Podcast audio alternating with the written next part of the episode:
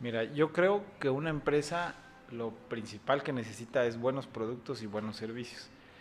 El marketing es un potencializador, pero el marketing no te resuelve la vida, ¿no? O sea, nosotros hemos tenido muchas historias de, de empresas que llegan prácticamente en la quiebra a buscar una estrategia de marketing y, y en la vida los podremos ayudar. Al contrario, nosotros buscamos empresas que lo estén haciendo súper bien, que estén con un servicio padrísimo, con un producto padrísimo. Oye, si hoy vendo esto, vamos a vender el triple, ¿no? Porque no hay nada que se compare a la calidad del producto y del servicio. Entonces yo quisiera empezar por ahí porque es clave. Si tú eres un emprendedor, busca que lo que haces sea excepcional, ¿no? Un outlier, un fuera de serie.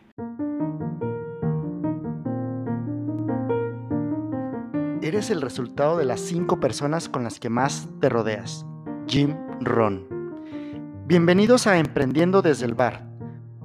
La importancia de compartir experiencias reales con el propósito de ayudar a la gente latina que quiere emprender o escalar sus negocios.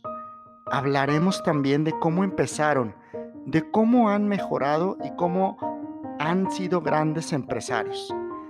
Platicaremos de sus temas que más les apasionan, de las ventas, finanzas, talento humano, la importancia que juega hoy en día la tecnología y lo más importante, cómo viven su día a día.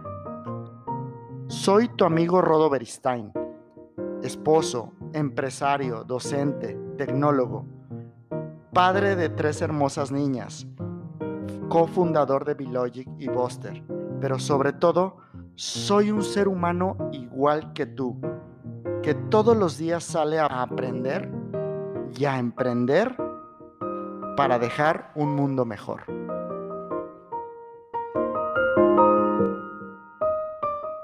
Bienvenidos a Emprendiendo desde el Bar, a nuestro episodio número 7. Hoy me acompaña un gran empresario. Él nació en la Ciudad de México en el año del temblor si hacen bien cuentas, fue en el 85 y hoy cuenta con 36 años. En México empezó sus estudios, pero fue hasta la universidad cuando se, emigró a la ciudad de León, Guanajuato. Ahí estudió Ingeniería en Tecnologías Computacionales en el TEC de Monterrey. Su pasión por el desarrollo de software lo llevó a aprender varios lenguajes y certificarse en varios de ellos. Asimismo, fue integrándose al social media y certificándose en componentes como Google Ads, email marketing, Facebook Ads y Grow Hacking. Su primer emprendimiento fue a los 18 años en una empresa de redes informáticas y equipo de cómputo. Después fundó una empresa llamada Dice, la cual fue una agencia de desarrollo de software Posterior a ello, y su empresa actual es Lievan, donde actualmente es socio y director general. Lievan tiene ya 10 años y se dedican al desarrollo de software y principalmente a la consultoría de comercio electrónico. Dentro de las principales marcas que maneja se encuentran Aeropostal México, Casio, BenQ, NineWest y Cuadra. Actualmente cuenta con sucursales en Ciudad de México, en León y en Estados Unidos. Su crecimiento ha sido bastante acelerado y ya nos contará más a detalle al respecto. A él le encanta correr, el sky running, le encanta leer y es muy obsesionado sobre las cuestiones que va aprendiendo. Sus principales logros están enfocados en el negocio que tiene actualmente, como llevan y mantenerlo ya por 10 años, la familia y el deporte. Hoy cuenta con ya 12 maratones y está a unos días de correr el número 13. Hoy les quiero presentar a Toño Torres, un amigo. Tenemos poco de conocernos, pero es un gran honor tenerte por acá, Toño. Bienvenido.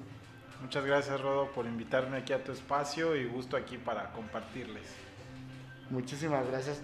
Toño, pues en Emprendiendo con el Bar tenemos algo muy importante y es que podamos platicar lo más transparentes posibles, sin sesgos y sin ediciones. Vamos a ver qué tal. La intención es que nuestra audiencia pueda escuchar y aprender de ti, Sin duda eres un empresario muy exitoso y queremos que allá afuera varios puedan saber cómo lo hiciste, cuáles retos te enfrentaste y qué estás haciendo para mantenerte como lo has hecho hasta hoy. Perfecto, pues vamos, vamos a darle. Y salud. Perfecto, pues saludcita con, con una cerveza para que podamos hacer más amena la charla. Toño, pues la primera pregunta muy importante viene de tu pasado. Cuando eras niño, cuando empezabas a, a trabajar, cuéntanos cómo fue ese primer emprendimiento de cuando eras un niño. Puede ser no necesariamente un negocio formal, sino algo que tú hacías de chavo. Bueno, tengo, tengo varias historias, pero creo que la que más recuerdo es que yo tenía a los 10 años un pequeño, un pequeño banco, o sea, una institución bancaria en la casa, eh, donde llevaba, me encantaba a mí eh, todo, todo el tema informático y teníamos una, una computadora 8086 ahí con MC2 y algunos programitas como Lotus 123 y, y tenía yo una contabilidad ahí literal de, de pues sí, de, hoja de cálculo y llevaba yo este, una, un tema de préstamos ahí a mi mamá cuando se le acababa el dinero, yo le prestaba, le cobraba intereses, nunca me los pagaba y el banco quebró obviamente por falta de, de cobros pero me encantaba mucho desde, desde muy niño eh, entender un poquito el tema de las finanzas, entender un poquito el tema de cómo se generaba ingresos o ganancias. Y así me mantuve toda la eh, secundaria, pues empezó el boom del Internet. Estamos hablando de 1995, 96, y pues en la secundaria nadie entendía mucho de lo que era el Internet, pero yo sí sacaba trabajos escolares de Internet, los vendía en la secundaria, este, cobraba por eso este, bueno, pues, emprendimientos pequeños, ya después empecé a hacer eh, un poquito más de proyectos más grandes, eh, empecé ya cuando entré a bachillerato, me tocó, tuve la oportunidad de estudiar una carrera de, programador analista a mis 16 años, una carrera técnica. Eh, había escuelas en Ciudad de México que normalmente el perfil de la gente que entraba a estudiar era gente que ya tenía 25, 30 años y que buscaba una carrera donde pudiera encontrar un trabajo pues rápido, ¿no? Eran, esas carreras de secretaria con computación bilingüe y acábalas en un año, pero esa escuela tenía carreras en programador analista en informática, entonces estaba muy padre porque pues aprendías prácticamente todos los lenguajes y yo me metí, yo empecé a estudiar y después de, terminar de estudiar me invitaron a dar clases en esa misma escuela, eh, donde pude estar dando clases a mis 17 años de programación y ahí, entre los mismos alumnos o conocidos que hacía ahí, empecé a desarrollar software este, pues a la medida para despachos de contadores, para pequeños despachos administrativos. Y empecé, eh, y empecé a, entender todo este tema, ¿no? Me empezó a gustar mucho el tema de cómo puedes generar tú tus propios ingresos, cómo puedes trabajar tú como, en ese momento como freelance para generar este, un poquito de dinero. Y pues nada, o sea, a mí me gustó mucho y desde entonces ya no me vi eh, de otra forma. O sea, yo siempre desde ese momento dije, yo quiero, yo quiero ser empresario, yo quiero tener mis negocios, me vaya bien o me vaya mal, yo quiero hacerlo y aparte, eh, pues me encantaba la tecnología. Entonces todo lo que fuera con tecnología, pues ahí estaba, ¿no? Pero son unas pequeñas historias. Pues imagínate, desde tener una computadora 80, X8086 ya, ya hace rato. Que eso fue suerte, no cualquiera pudo tener una computadora, ¿no? Porque también dice, ¿no? Qué suerte tenía Bill Gates, que, que estudiaba en la escuela, la única escuela creo que en Estados Unidos que tenía un centro de cómputo como el que él tuvo y que, y que pudo programar desde tan, tan joven edad. Eh, y yo también creo que fue un poco de suerte haber tenido una computadora en casa, cuando no era normal tener una computadora en casa. Y eso a mí me ayudó muchísimo porque me abrió al mundo así que dije, oh my gosh, ¿qué es esto? Oye, ¿y estos trabajos que hacías eh, para, en, la secundaria, pues ya empezabas a generar dinero, ¿no? Ya los vendías a tus compañeros y empezabas a generar ahí ya una lana, ya era un negocio que era más, más rentable que el banco. Sí, exactamente. Pero, ¿recuerdas por qué lo hacías? O sea, ¿qué, qué, qué era lo que te motivaba hacer ese tipo de cosas? Yo creo que sí era un, sí, o sea, el dinero, claro que era un motivante, ¿no? Porque pues, al final uno como niño pues no, no tienes muchos ingresos, ¿no? Más que el domingo y otras cosas. Entonces, la verdad es que eso, pues a mí me, me ayudaba. yo sinceramente lo gastaba, pues, en comprar revistas de contenido. A mí me encantaba comprar en esos años, compraba la revista Smart Business, compraba la, la PC Computing y la PC Magazine, la CD Media. Entonces yo me lo gastaba en puras cosas nerds, ¿no? O sea, me encantaba leer, leía revistas de tecnología, me compraba libros, entonces si era, si era un tema que me lo gastaba, pues sí, o sea, yo mismo en, como en seguir aprendiendo, y, pero sí había un motivante también que tenía que ver con que yo puedo hacerlo, ¿no? O sea, yo le puedo resolver un problema a alguien que no tiene idea cómo, cómo resolverlo, ¿no? En esos tiempos donde pues todavía todo era en carta, ¿no?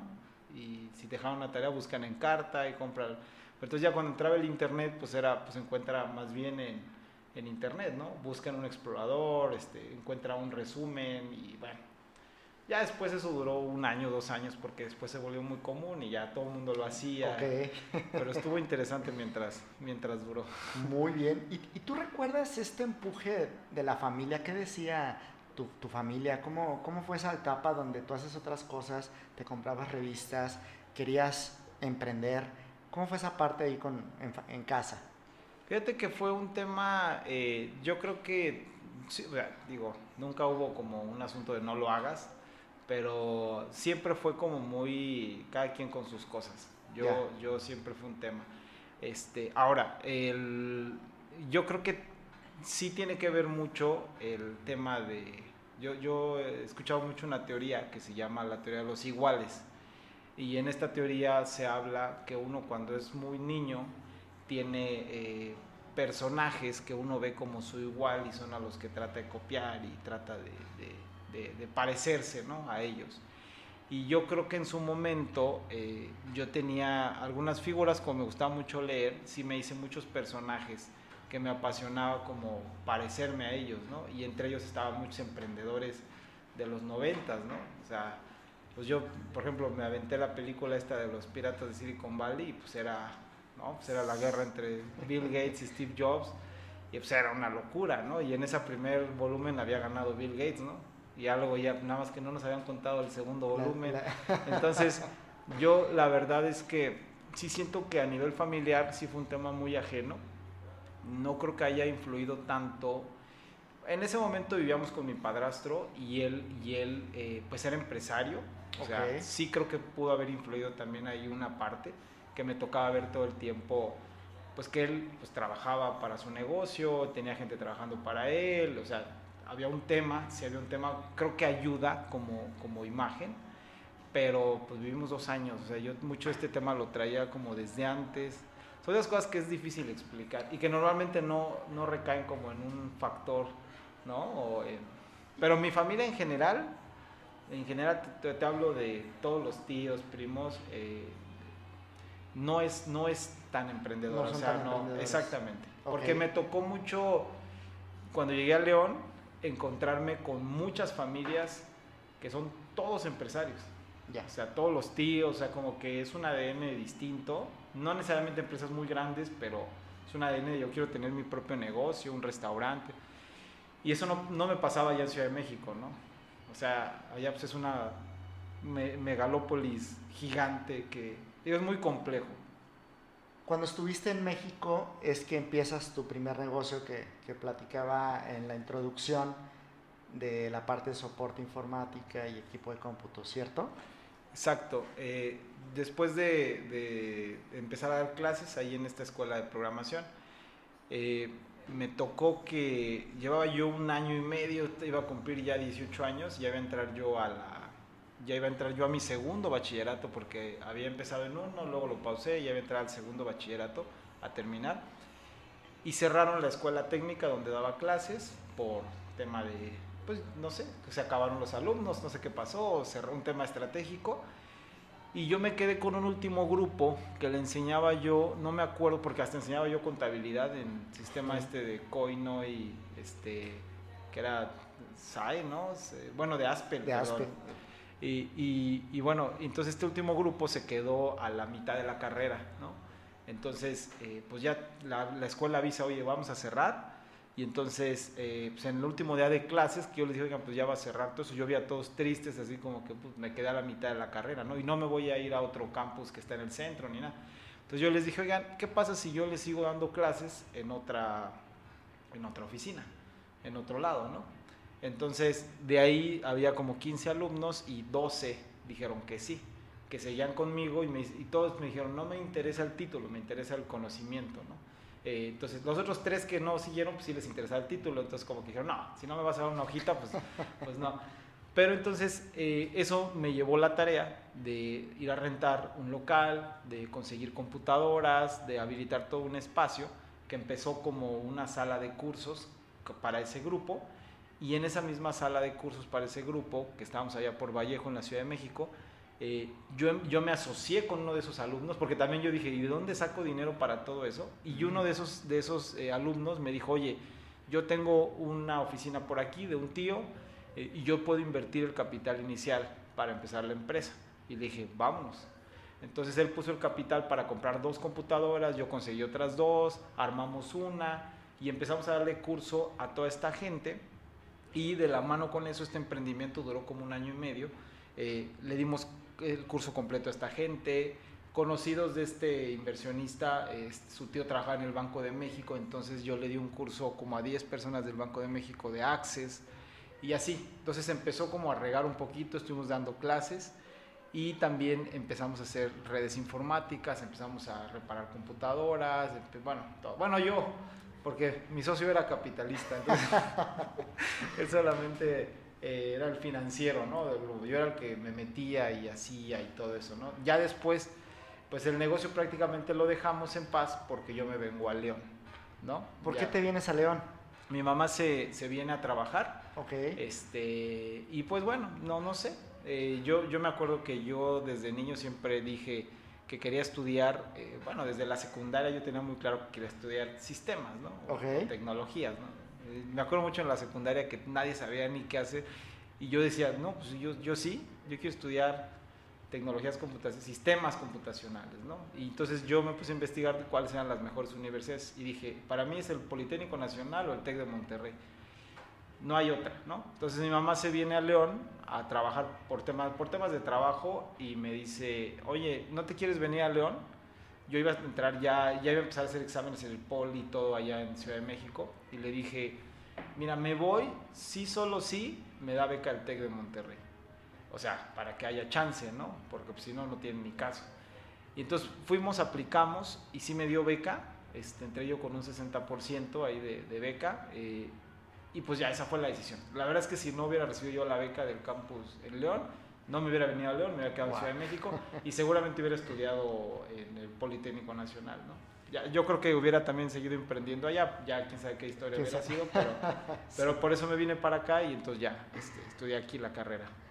muy bien, muy bien. De ahí comentas que bueno, ya, ya graduado es cuando empiezas ya a trabajar, ¿no? o en, el fin, en el último año, si no me equivoco, me compartías hace rato, que empiezas ya a crear esta primera empresa de desarrollo de software. Sí, eh, justamente yo llego a, llego a León, llego a estudiar la carrera y bueno, tengo con mi ánimo de emprender, inmediatamente yo dije, tengo que trabajar y estudiar porque pues no había para pagar la escuela, ¿no? O sea, literalmente mi mamá me dijo, yo voy a hacer lo que pueda, pero aún con todo y beca, no está fácil la cosa, pues tienes que trabajar, ¿no? Entonces yo, yo, yo empecé a hacer lo que mejor sabía, que era hacer desarrollo de software, implementación de redes informáticas, entonces empecé a trabajar con despachos de contadores.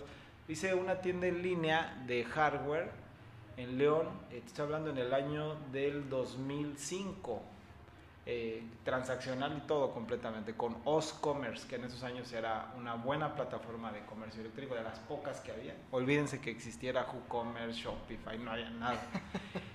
Y en esa tienda en línea solamente vendí, bueno, para que me entiendan, en esos años ni siquiera existía Google Ads. No, no. O sea, o sea, tenías que meter tráfico. Pero ya desde ese tiempo ya estabas metido en el tema del comercio electrónico. Sí, yo hice el desarrollo, la fotografía, me hice aquí en León con Mediata con todos los proveedores, subí bases de datos, obviamente no tenía stock. Entonces, si me compraban algo, iba y se lo compraba al proveedor y lo, lo vendía. El chiste es que la tienda en línea me sirvió como buena tarjeta de presentación. Yo creo que habré vendido dos pedidos en toda la historia de la tiendería. Duró un año más o menos este emprendimiento, pero me hizo eh, ganarme la confianza de pues, muchos empresarios, igual despachos, sobre todo contadores. Me contrataban muchísimos contadores. Y era, oye, instálame una red, instálame, o, o véndeme un equipo armado, entonces todo este tema. Pero sí, ese fue mi primer acercamiento con un comercio electrónico este, en esos años. Y eh, después, después de un año, obviamente, pues no, no me dejó el dinero suficiente. Eh, yo hablo, voy con el director del campus del TEC de Monterrey y le digo, oye, yo la verdad es que pues ya no puedo seguir aquí porque no tengo el dinero y él me dice, no, ¿sabes qué? Este, y que en su momento le agradezco mucho que estaba, este, en su momento Margut, y, y él me dijo, ¿sabes qué? Este, no, no, no, espérate, vamos a ver qué podemos hacer, todo eso. Y entonces yo meto una solicitud de, de, de amplificación de la beca, me la dan y primero subo a un 70, luego subo a un 80, ¿no? como ayuda, ¿no? Para, para quedarme. Y entonces pues ya con eso pudimos pues, quedarnos ahí. Y yo lo que hice fue concentrarme en la universidad y empecé una etapa muy de emprendimiento social porque hicimos un grupo estudiantil en el TEC enfocado 100% al tema de tecnología, de informática. Llegamos a tener más de 50 miembros en el grupo, organizamos cursos de programación. Me contrataba luego el TEC para darle clases a profesores del TEC porque yo venía certificado en .NET en el lenguaje de programación que apenas estaba empezando y no había casi nadie certificado en León. Entonces yo les daba cursos y luego me lo tomaban a cuenta de colegiaturas. Entonces estuvo interesante toda esa parte, pero fue como mi etapa de 100% emprendimiento social. O sea, todo lo que hacía era por gusto, por ganas de aprender. Hacíamos el abierto nacional de programación y todo. Y hasta el último semestre, cuando ya estaba yo a punto de graduarme, empecé el, este emprendimiento que se llama Daixe, que fue la consultora de, de desarrollo de software. ¿no? Consultora de, de, software y en esta consultora de software que empezamos, empezamos cuatro eh, amigos del TEC, empezamos como socios, cinco amigos más bien. Este, todos estos amigos de este grupo estudiantil que se llamaba Grupo ANS, y empezamos con este, con este emprendimiento, empezamos a vender software, creo que habremos vendido dos o tres proyectos y todo el mundo nos empezaba a preguntar sobre un asunto que se llamaba el social media, ¿no? Eh, oye, está bien el desarrollo de software, pero eh, me puedes ayudar porque existe algo que está creciendo muchísimo que es Facebook y yo quiero acercarme a mis clientes. Aquí hablamos que esto era el 2009. Ok. Este, entonces Facebook se fundó en el 2000, ah, ya, ya no me acuerdo bien de las fechas, pero creo que fue es que me confundo entre, entre el iPhone y, Facebook, pero fue por ahí del 2007, según yo. Entonces estaba tomando, tomando fuerza Facebook. Entonces empezamos a meternos mucho al social media. Yo de repente fue un cambio brutal. No fue nuevo para mí porque yo ya había hecho muchas cosas de marketing. Por el, o sea, no puedes ser empresario sin pensar en marketing.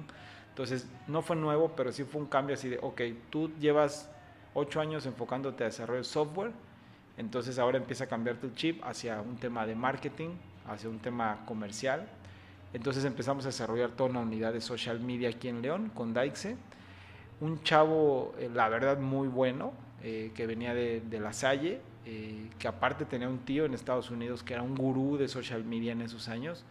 Y la verdad es, él llega con nosotros a la agencia y pues nos ayuda a entender perfectamente todo el impacto del social media. Empezamos a desarrollarlo completamente en la agencia y tanto así que yo me volví como una especie de gurú de social media. Me acuerdo que en el 2010 di más de 20 conferencias en todo el país. Tec de Monterrey, La Salle, La Ibero, todos lados. Social media era el boom así, todo el mundo quería conocer.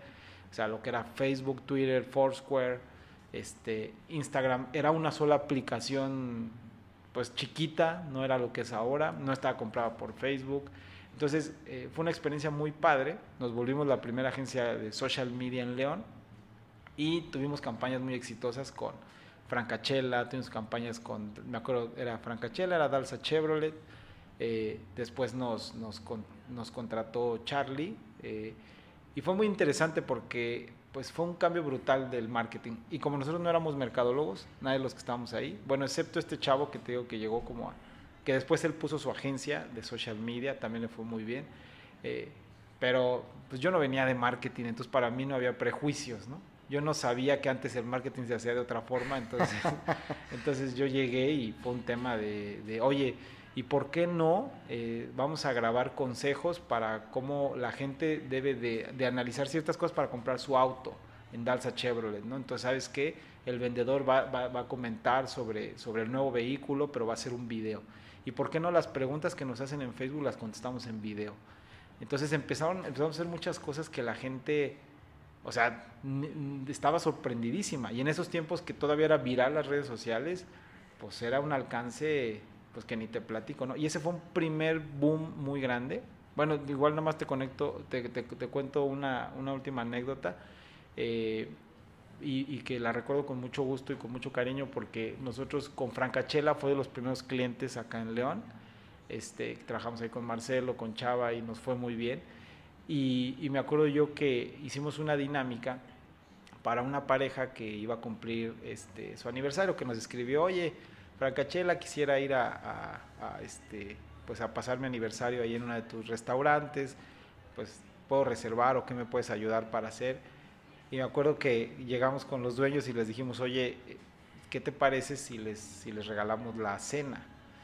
le regalamos la cena, pero no solo si, sino les hacemos una pizza en forma de corazón y bueno, entonces pues les hicimos todo, ¿no? O sea, les, hicimos una pizza en forma de corazón, la cena, fuimos con, con cámaras, grabamos todo, se publicó en YouTube, se publicó en Facebook y bueno, fue un tema, salió en periódicos a nivel nacional, fue así viral. Todo el mundo decía, wow, o sea, esto es disruptivo, gigantesco. Obviamente el impacto que tuvo hizo que la misma empresa ya pusiera la pizza de corazón oficial. Por ejemplo, el 14 de febrero la vende sin tema, ¿no? Este, entonces, ese tipo de cosas a mí me abrió la mente yo dije, ¿qué es esto, no? O sea, qué impresionante. Y yo me sentía muy a gusto porque, te digo, no tenía prejuicios. O sea, yo llegué y dije, ah, pues es que esto es el marketing, ¿no? Esto es a, a, a donde vamos y, y nos ayudó a, a, crecer muchísimo. Daixe dura el emprendimiento dos años, que no tiene nada que ver con lo comercial, porque íbamos súper bien, sino tiene que ver más bien con una separación de socios, también lo digo abiertamente, de, no nos pusimos de acuerdo, había quienes pensábamos que trabajamos más que otros, y bueno, digo, tú sabes, el tema de los socios es como casarte, uh -huh. como un matrimonio, entonces pues dijimos, ¿saben qué? Cada quien por su lado, nos separamos, se dividen las cuentas, y pues ya, nosotros empezamos en ese momento Lieban, ¿no? muchas preguntas y, y, todo lo que te quieras detallar, no hay ningún problema, Toño. Pero comentas, no puede haber un emprendimiento o una empresa sin marketing. Fue de, y, y, bueno, hoy lo entiendo de una manera y hoy en el 2021, ¿no? Tú me estás hablando de situaciones que pasaron 2009, en 2009, 2010. 2010. Incluso yo creo que hoy, hoy sigue siendo un tema de, ¿de verdad necesito marketing? Puede ser. Pero la pregunta es, ¿por qué? O sea, ¿por qué consideras tú, con la experiencia que hoy tienes, de que una empresa necesita de, del marketing? Mira, yo creo que una empresa lo principal que necesita es buenos productos y buenos servicios. Eh, el marketing es un potencializador pero el marketing no te resuelve la vida, ¿no? O sea, nosotros hemos tenido muchas historias de, de empresas que llegan prácticamente en la quiebra a buscar una estrategia de marketing y, y, en la vida los podremos ayudar.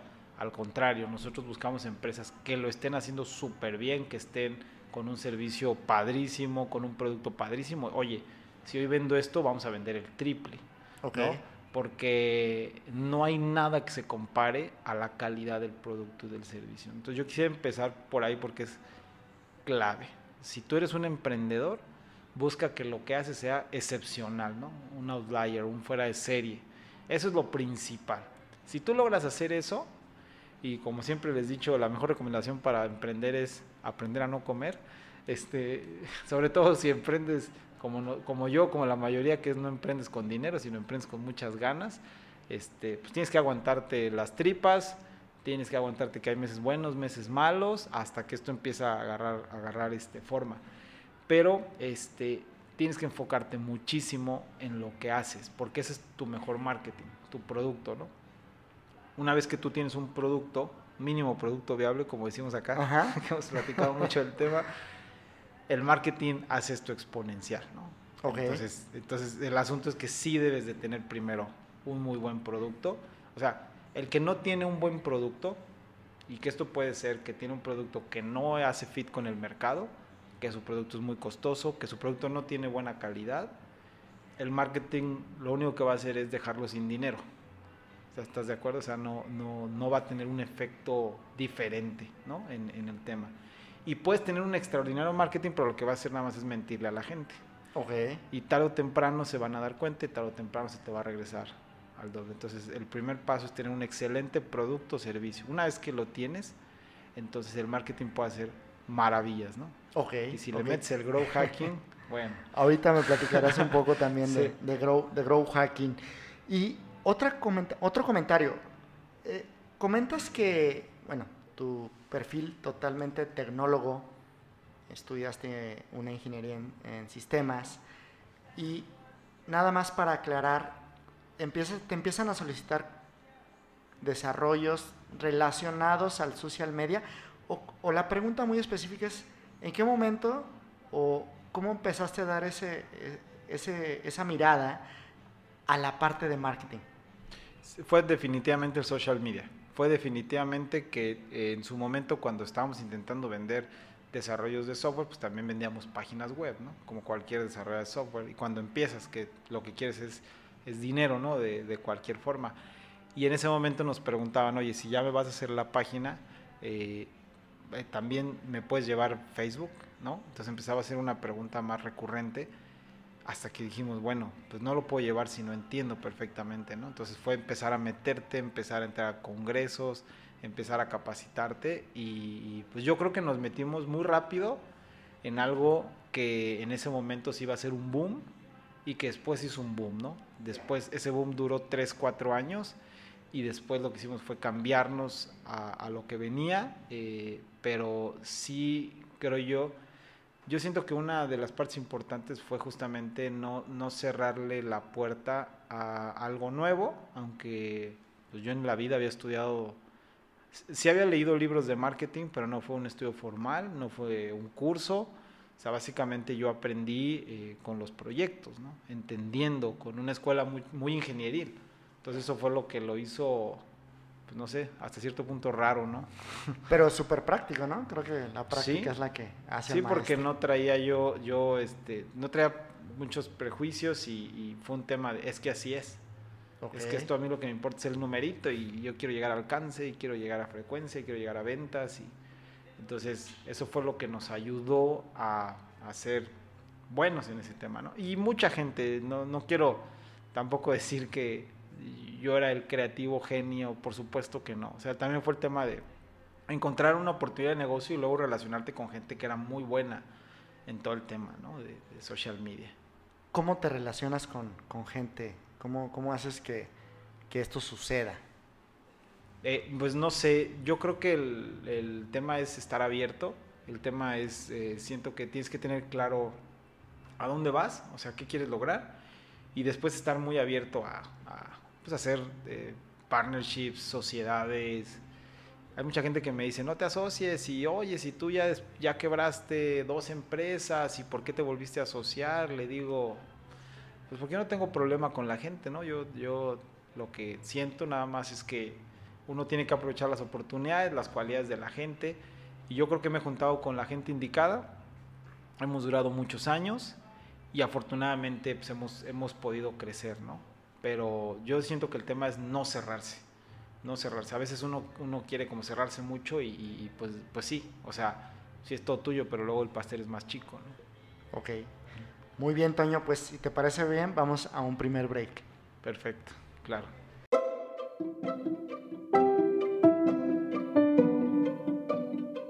¿Estás listo para la transformación digital de tu negocio? En BeLogic ayudamos a personas y empresas a conectar con su potencial. Te ayudamos a transformar tu negocio digitalmente, apoyando en procesos de comunicación, seguridad, colaboración, productividad y toma de decisiones para las diferentes áreas de tu empresa. Entra a nuestra página b-mediologic.com.mx y agendemos una primer charla tecnológica. Be Smart, Be Better, Be Logic, patrocinador oficial de este podcast. ¿Cómo te la estás pasando, Toño? A todo dar, mi estimado Rodo. Qué bueno, qué bueno. ¿Cómo va? ¿Cómo va esa, esa cheve? Ahí va, mira. Ya nomás le quedan unos dos traguitos. Bueno, pues ahorita haremos el cambio. Ok. Muy bien, Toño. Oye, pues, siguiendo con la parte empresarial, pues platícanos un poco más de acerca de pues, tu empresa actual. Entiendo, pues ya cumpliste 10 años y es uno de los logros y pues también lo veo y coincidimos en, en esa parte del tiempo y si decían que el 5% de las empresas sobreviven los primeros 5 años, pues imagínate en los 10 años. Felicidades por eso. Muchas gracias. Cuéntanos más de Lieban, cómo nace, cómo, cómo funciona, qué hace, cómo, cómo ha sido para ti ese, ese emprendimiento. Bueno, pues nosotros en, en Lieban empezamos en el 2011, acabamos de cerrar eh, Daixe, bueno, no cerrar, sino separarnos de Daixe y, yo, me, yo me asocio con uno de los socios que estábamos en, en, en Daixe, empezamos, empezamos Lieban, no empezamos de cero, ahí sí empezamos ya teníamos cuatro clientes, cuatro o cinco clientes, entre, pues teníamos desde bares, empresas de calzado, teníamos varios clientes, ¿no? Todos en específico con campañas de social media marketing. Entonces empezamos, empezamos Lieban ya con cartera de clientes, eh, la oficina era la casa de mi socio, estaba su esposa estaba un, muy buen amigo mío de, la universidad que también trabajaba con nosotros, entonces, eh, bueno, pues ahí estábamos los cuatro, eh, fue un inicio, pues la verdad como todos los emprendedores era vendíamos, pues ganábamos, si ganábamos comíamos, si no, pues no, de repente había meses que no había paga y pues era, pues aguántense la tripa, pues no hay. Lo, afortunadamente yo no tenía en mi mente otro escenario, ¿no? Eh, muchas veces hay emprendedores que pues dejan sus emprendimientos porque les da hambre, eh, y no hambre de emprender, sino hambre de, comer y pues te vas, te vas por, por un empleo, te vas por otros caminos, ¿no? Entonces yo no tenía otro escenario y, mi socio, a ver si no me regaña por decirlo, pero mi socio venía de, de Jalisco, de Ciudad Guzmán, y también yo hablando con él, pues él decía, yo no voy a regresar a mi casa con, con un tema de, de, fracaso de un emprendimiento, o sea, no, no lo veo ni como una opción, ¿no? Entonces, Así que pues agárrate la tripa y pues ni modo, si tenemos vacas flacas, son vacas flacas, si no hay para comer, no hay para comer, porque así era, era por ciclos, teníamos un proyecto, nos pagaban, teníamos dinero, no teníamos un proyecto, pues no había dinero. Y así fue los primeros dos años, yo le llamo la etapa de entender a qué nos íbamos a dedicar, ¿no? O sea, cuál era el modelo de negocio, cuál era, o sea, incluso yo en ese tiempo también trabajé como freelance con otras empresas y ahí conocí más gente que después invité a trabajar en Lieban y así nos fuimos, ¿no? Hasta el año 3, que fue el 2014, eh, dimos un gran paso porque yo le dije a mi socio, tenemos que hacerlo en serio, si no, cada quien por su lado, ¿no? ¿Y a qué me refiero en serio? Necesitamos pagar sueldos porque la gente nos rota muchísimo, a nadie le gusta trabajar en un lugar donde estoy por proyecto, y a veces gano y a veces no, entonces nos, ahora sí tenemos que hacer una empresa, hay que empezar a pagar sueldo, pero para pagar sueldo tú y yo nos tenemos que pagar un sueldo bajísimo, te tienes que todavía agarrar la tripa más fuerte, pero vamos de aquí para pa arriba, ¿no? Entonces llegamos a un acuerdo, lo hicimos y pues éramos los que menos ganábamos en la empresa, sueldo, pero ya teníamos seis empleados, todo el mundo ganaba este, por nómina y fue un primer inicio este, interesante, ya un poquito más en forma.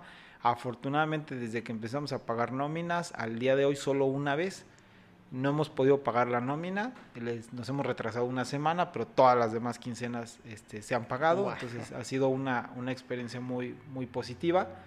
Y bueno, pues eh, en temas de, servicios empezamos como una agencia de social media, al año 3, cuando empezamos a tomar todo esto mucho más en serio, nos fuimos convirtiendo en una agencia de comercio electrónico, 100%, eh, pasando por desarrollo de e-commerce, pasando por compra de medios, eh, compra de publicidad y todo enfocado a crecer ventas de e-commerce. Eh, fue un gran acierto porque todo esto, bueno, ya ni platicar de la pandemia para acá, pero antes de la pandemia ya venía con una aceleración bastante interesante.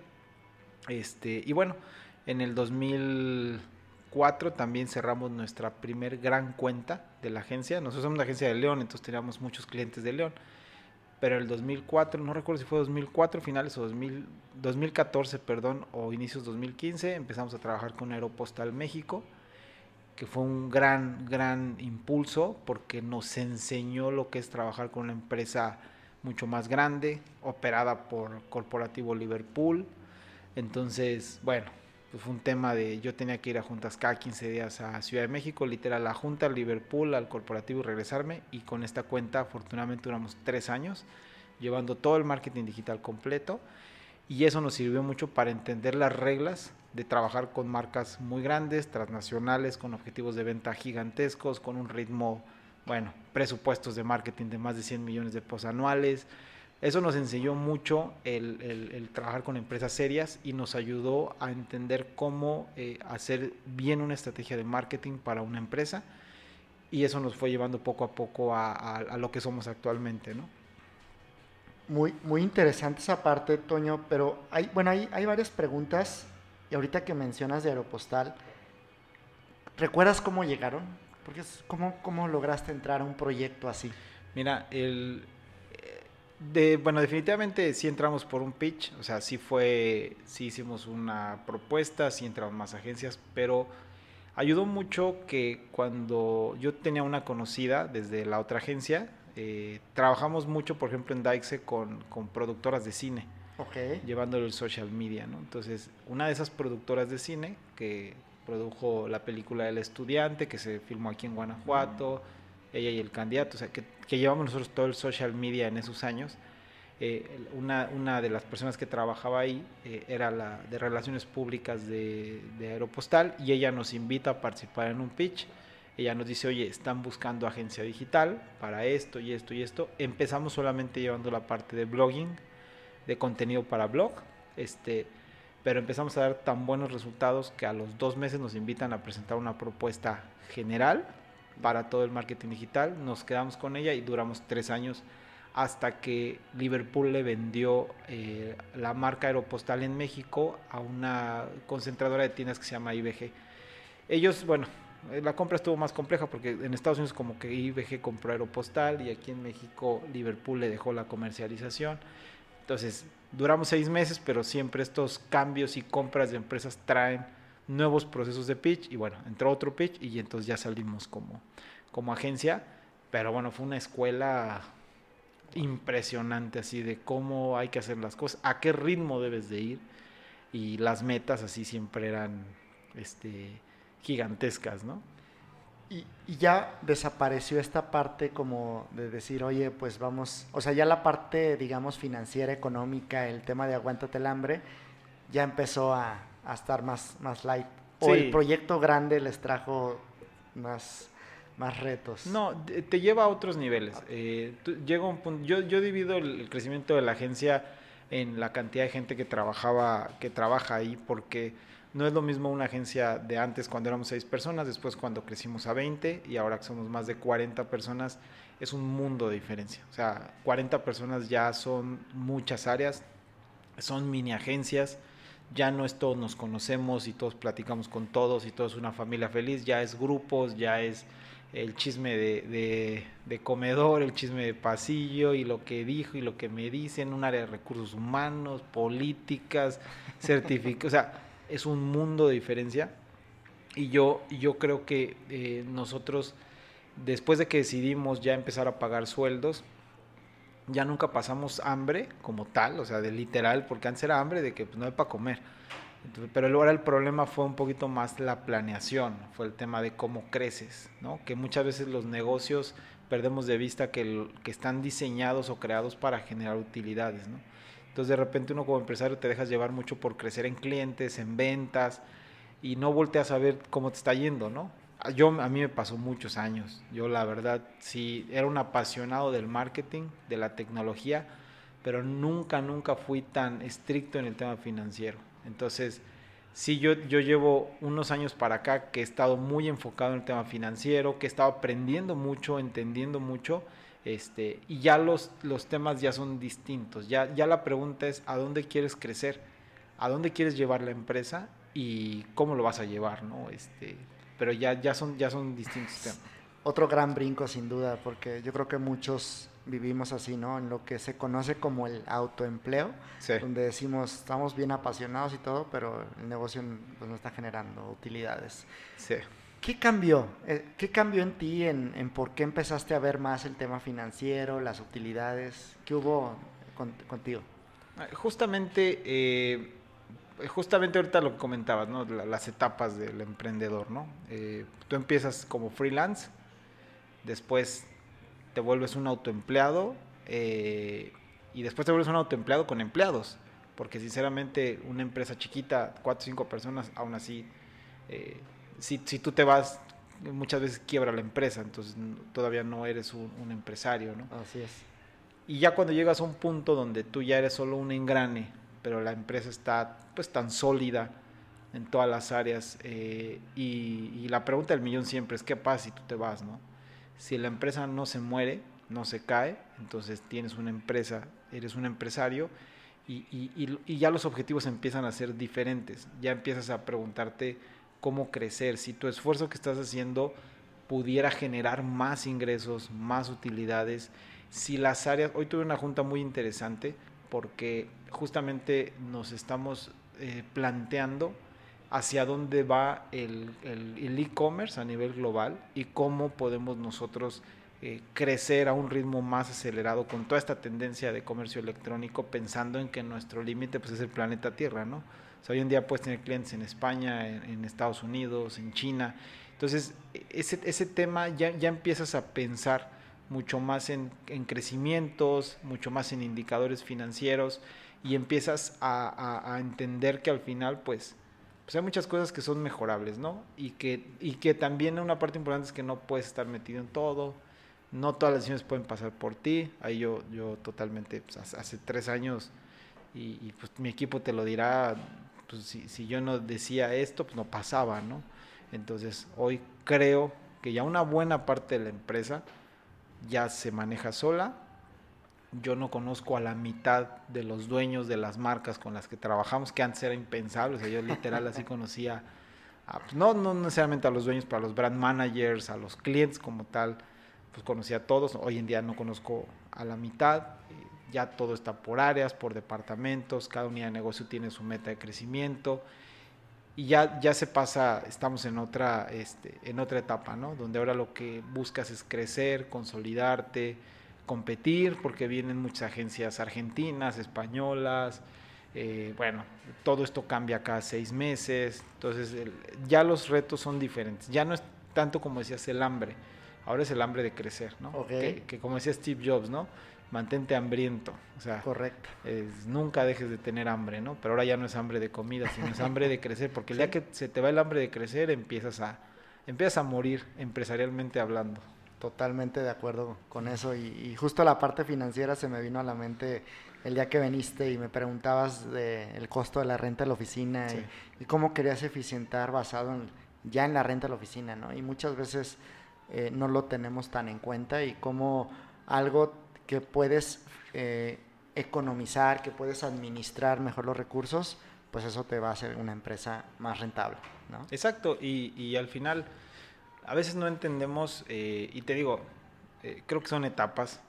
Yo justo en, es que hoy tuve muchas juntas como de planeación estratégico y uno de los temas que hablábamos es, es muy difícil cuando tienes un apasionado dirigiendo una empresa, con, o sea, una persona que le apasiona su trabajo, porque muchas veces no te interesa lo financiero y te enfocas más en que tú puedes lograrlo, ¿no?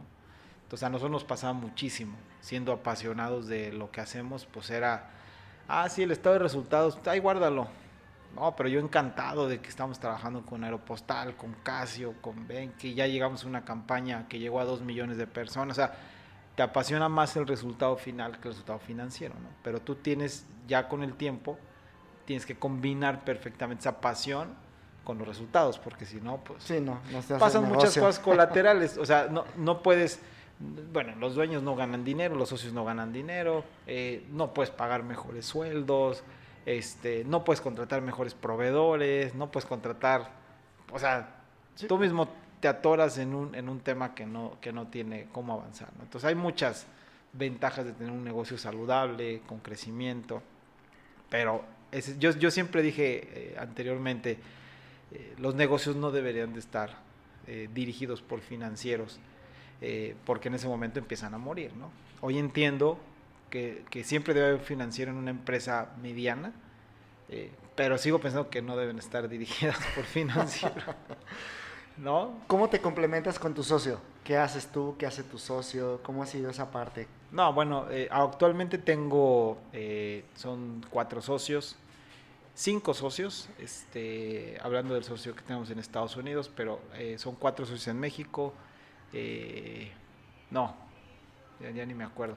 Cinco socios en México, uno en Estados Unidos. En México son tres socios operativos, o sea que estamos trabajando en la agencia, dos socios capitalistas y en Estados Unidos es un socio operativo. Entonces, nos complementamos muchísimo. Eh, de aquí, de los tres socios operativos de México, pues uno es con el que empecé.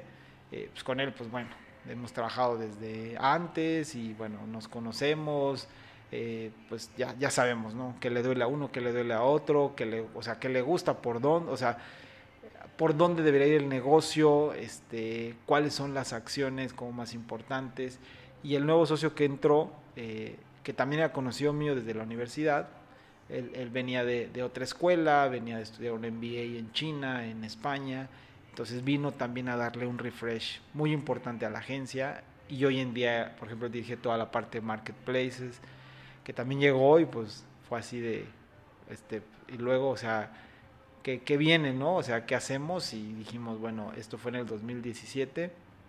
Oye, hay que ser la primera agencia que se especialice en marketplace en México, ¿no? Entonces empezamos así cuando nadie sabía cómo usar Amazon, Mercado Libre, nos especializamos y bueno, pues ahorita hay más, tenemos más de 30 clientes en marketplaces, agencia Platinum de Mercado Libre, agencia certificada de Amazon. Y ahí está, un, este es un poquito del tema que te decía, o sea, eh, no todo son las finanzas, no todo es ver que dejes utilidades, sino tienes que trabajar mucho en, en qué viene, ¿no? O sea, cómo te adelantas, o sea, no importa que pierdas dinero aquí, porque al principio todo servicio que lanzas nuevo, pues muchas veces prueba y, vas a regalar tu vas a regalar tu servicio porque no eres experto en el tema, porque ni siquiera hay expertos en el tema, porque ni siquiera existe una industria en el tema, ¿no? Pero poco a poco lo vas desarrollando y, y bueno, pues eh, yo creo que ahí está un poquito el tema, ¿no? La sinergia y todo el trabajo de los socios de estas reuniones estratégicas y, la, y el tema del mercado en toda la cuestión de consultoría de marketing digital, ¿qué nos puedes compartir de, lo que viene? Bueno, eh, definitivamente en, te voy a hablar a nivel México. Eh, México del 2019 al 2021 logró superar una, una, brecha gigantesca que tenía con Latinoamérica, ni siquiera, ni siquiera hablemos de Estados Unidos o Europa, en el tema de, de bancarización. Ok. O sea, estamos hablando que en el 2019 menos del 30% de los mexicanos tenía tarjeta de débito o crédito. Ahora más del 55% de los mexicanos. Eh, palabras de la directora eh, de Mastercard México en la conferencia de, de, expansión que fue hace un mes. Entonces, ¿qué te dice eso? Eh, hoy en día México es un país preparado para el comercio electrónico, preparado para comprar, la gente es súper común. Yo ayer estaba cayendo en el 20 que salí de tu, de tu pobre casa, se me olvidó comprar los, los botes de leche para la niña. Y entonces me escribe mi esposa así de, oye, que la leche, que no la compraste. Y bueno, el problema es que pues ella no puede salir porque la, niña está muy chiquita, ¿no? Y dije, ching, no, yo iba a una junta muy importante, dije, ¿qué hago, no? Ya dije, ya, Rappi, este, abrí Rappi, busqué la leche, estaba ahí en el Superama, ya pedí un, un Rappi, los Rappi favores y pues ya, ¿no? ya luego me escribió el cuate este que no había del, tamaño que yo había pedido, ya le escribí, no, pues llévate una más chica, pero que sea esa. Pues en una hora ya estaba la leche en la casa y yo dije, o sea, impresionante cómo hace dos años, tres años esto era inimaginable, ¿no? O sea, decías, este nivel ya de, las aplicaciones, de que las personas de la tercera edad compran el súper, que tuvieron que comprarlo por el tema de la pandemia. O sea, ni hablar de los Uber Eats, ni hablar de los Ubers, de los Didis. O sea, es un tema impresionante que el mexicano ya está listo. Entonces, aunque sí hay un tema de recesión económica en México, porque lo hay, hay un aceleramiento impresionante en el comercio digital. Este, hoy en día sí ya es una locura. Lo hablaba contigo al llegar aquí al estudio que, que, bueno, pues ahorita los almacenes de fulfillment de Amazon, de Mercado Libre están saturados. Todo el mundo se espera unas ventas de fin de año este, sin precedentes. Entonces, eh, viene un crecimiento muy acelerado. Viene un crecimiento, yo creo que todavía 2021, lo que nos queda y 2022, vamos a crecer muchísimo. Entonces, pues nada más México eh, hoy en día es el tercer o cuarto país que más crece en comercio electrónico a nivel mundial en porcentaje. Eh, entonces, pues ya de ahí, ya de ahí te agarras para. Tercer o cuarto país en porcentaje de crecimiento. Sí, obviamente Estados Unidos ya son mercados maduros. Ya, no Europa tan rápido, ya no crecen tanto, pero, o sea, México estar creciendo a ritmos del 20%, 25% de todo su e-commerce es una locura. Ahora, ¿para quién es un e-commerce y para quién no? Bueno, eh, hablando de empresas. Ah, sí, hablando de, digo, te, hago este tipo de preguntas por, el, por la, nuestra comunidad emprendedora y que dice, oye, ¿yo debería de estar ahí en, el e-commerce o no? ¿Qué, ¿Cómo defines? Si puede, puede haber empresas de una persona a lo mejor, puede haber, pues ni siquiera a lo mejor llegan a pymes, pero ¿para quién recomiendas tú el e-commerce? Te voy a contestar primero como un grow hacker y luego te voy a contestar como ya como un consultor. Ok. un grow hacker te diría, este, pues pruébalo, ¿no? O sea, eh, eh, yo, yo no, no, no está nada escrito. Yo muchas veces voy y les digo, es que esta categoría de producto no es para e-commerce y de repente me llega un cliente que vende miles de dólares en esa categoría. Entonces, eh, la mejor recomendación que yo puedo hacer es prueben los canales eh, y la mejor técnica de grow hacking es prueba donde te cueste menos probar y cuando tengas un canal producto viable métele mucho dinero a ese canal hasta que lo agotes no o sea no, no hay no hay reglas escritas en esto no ahora ya hablando como consultor este como consultor de e-commerce hay categorías que son maduras esto quiere decir que vas a vender porque la gente está súper acostumbrada a comprar. Una de ellas es eh, todo lo que es moda, o sea, relojes, calzado, ropa, vas a vender. O sea, no tienes que llegar a evangelizar a un mercado que está sumamente acostumbrado a comprar, pero también te vas a encontrar con una competencia pues feroz, ¿no? O sea, yo hice un estudio en el 2015 sobre la cantidad de tiendas en línea que había en México con estrategias serias, o sea, que estaban haciendo campañas bien.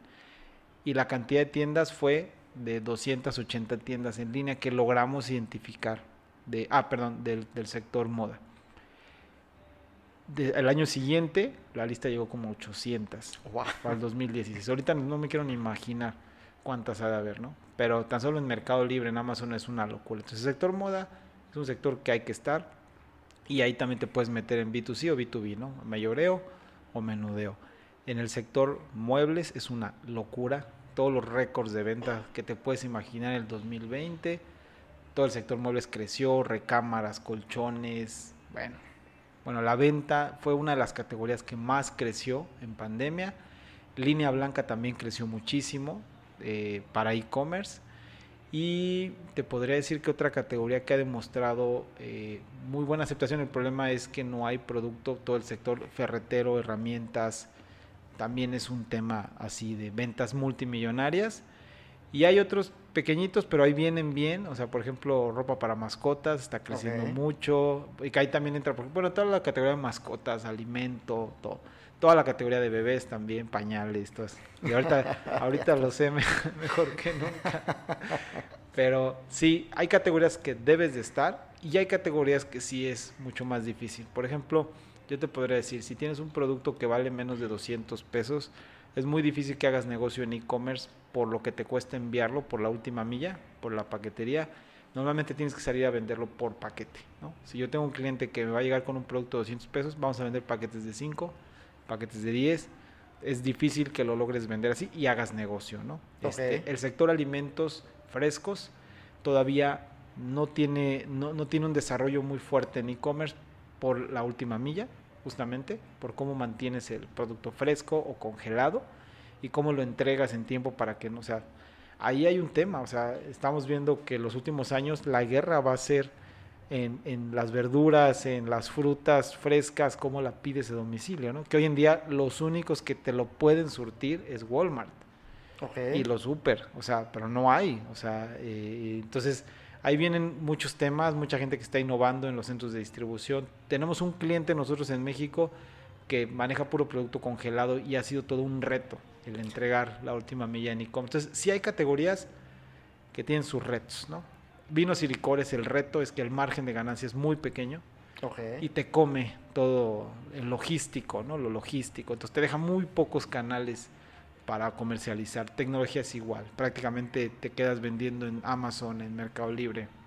Tu e-commerce es un tema muy complejo de hacerlo. Entonces cada categoría tiene sus retos, sus dificultades. Este, pero regreso al primer tema, como Grow Hacker, probar.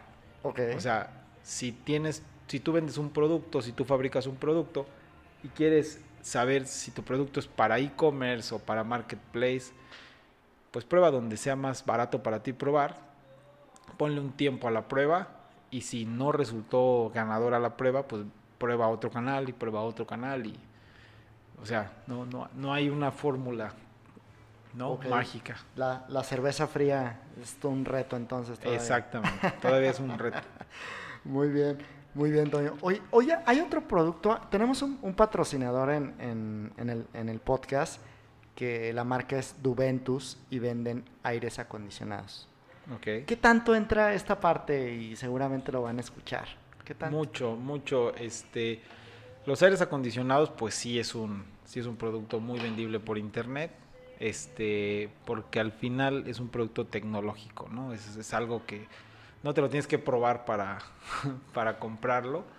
Y ha crecido también mucho la categoría de aires acondicionados. Obviamente, los principales ganadores son los marketplaces, es Amazon, Mercado Libre, Liverpool pero sí es una categoría que entra dentro de los productos que crecieron muchísimo y sí es una categoría, aparte por el precio, o sea, la, la inversión publicitaria, el CPA, costo por adquisición, es, es muy bajo.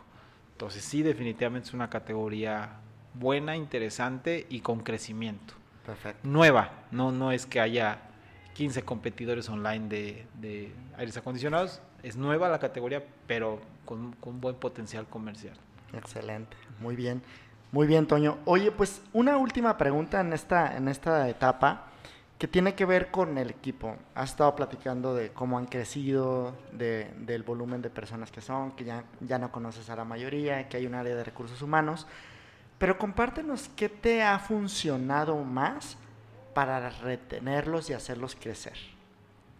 Bueno, ahorita es un reto para todas las empresas con la pandemia porque eh, realmente nadie se halla, ¿no? Eh, ni nadie, ni, ni los ni los dueños. O sea, nadie se halla en su negocio porque todo el mundo le estamos como encontrando otra vez el cómo, el cómo vivir con este bicho y con, con este virus. La verdad es que eh, justo hace una semana lo platicaba acá con, con una agencia de recursos humanos que eh, ahorita el tema de la rotación es impresionante. eh, todo el mundo quiere cambiar de trabajo, pero ya no es porque esté mal en ese trabajo, sino porque quiere cambiar, porque ya está hasta el gorro de, de la pandemia, de COVID, que entonces se vuelve más complejo, ¿no? Y, yo te lo digo porque hicimos nosotros una, un estudio, estábamos aumentando la rotación del personal de lo que normalmente teníamos. No, no, no somos una empresa que rote mucho personal por la naturaleza de la empresa y, y también, bueno, pues porque eh, creo yo que tenemos o hemos desarrollado una buena cultura organizacional. Pero a los últimos dos años, justamente la pandemia llegó a, a- a como acelerar todo este proceso, pues empezamos a tener mucha más rotación de la que teníamos, ¿no? Entonces ya te imaginarás ahí todo el mundo, pues ¿qué hacemos? Pues ¿por qué la gente está buscando otros trabajos, ¿no? Pero de repente empezamos a observar que, que, que mucha gente también quería entrar a trabajar a la agencia, ¿no? O sea, también así de, en manera muy grande, pero gente que estaba trabajando, ¿no? Ni siquiera era gente desempleada, ¿no? Ok. Entonces yo dije, pero eso tampoco nunca había pasado, ¿no? O sea, normalmente venían a buscar trabajo los que no tenían empleo, pero que quisieran venir gente que estaba trabajando y en buenas empresas. Entonces, pues ya contratamos analistas y, oye, que dime qué tengo que hacer, tengo que meter otro equipo de recursos humanos, tengo que contratar una empresa. No, ya después que platicamos con varios, si había cosas que mejorar, sí teníamos que hacer, pues ya sabes, como todo, estudios y todo. Pero caímos en el 20 que este era un problema global, que la verdad es que no había como mucho. Si Google estaba aumentando su rotación y Facebook estaba aumentando su rotación, Microsoft estaba aumentando su rotación, nosotros no teníamos mucho que hacer. la verdad, porque todo el mundo estaba aumentando su rotación a nivel global.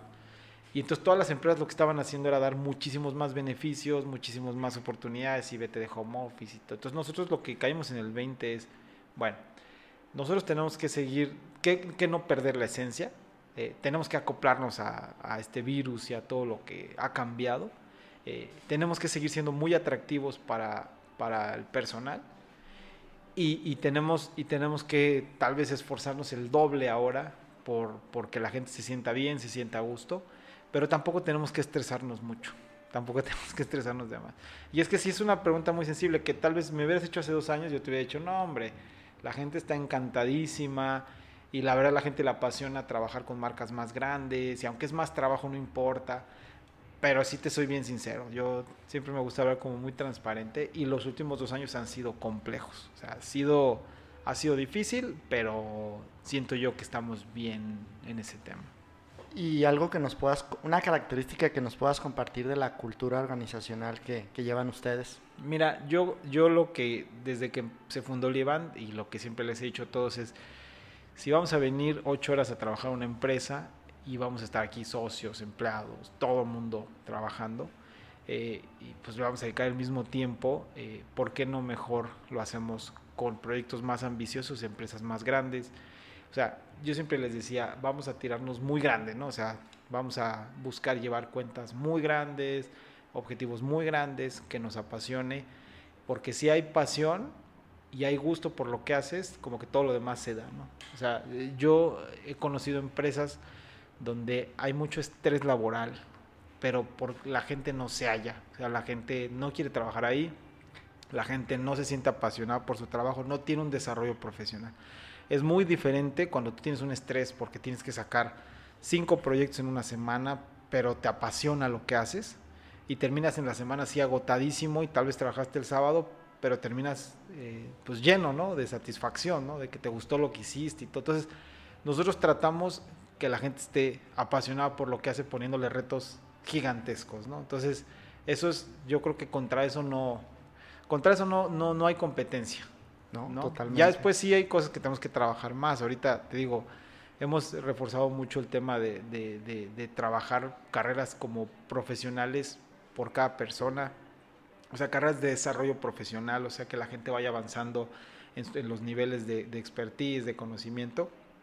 Pero yo creo que nuestro ADN principal es justamente siempre darles proyectos muy ambiciosos. Y a ver, ahora tienes Aeropostal, ahora tienes Caja Popular Mexicana, ahora vamos a trabajar con Casio, ahora vamos a trabajar con BenQ, este, oye, y, ahí viene, este, vamos ahora con Flexi, y tenemos este reto gigantesco que nos pusieron, y apasionense.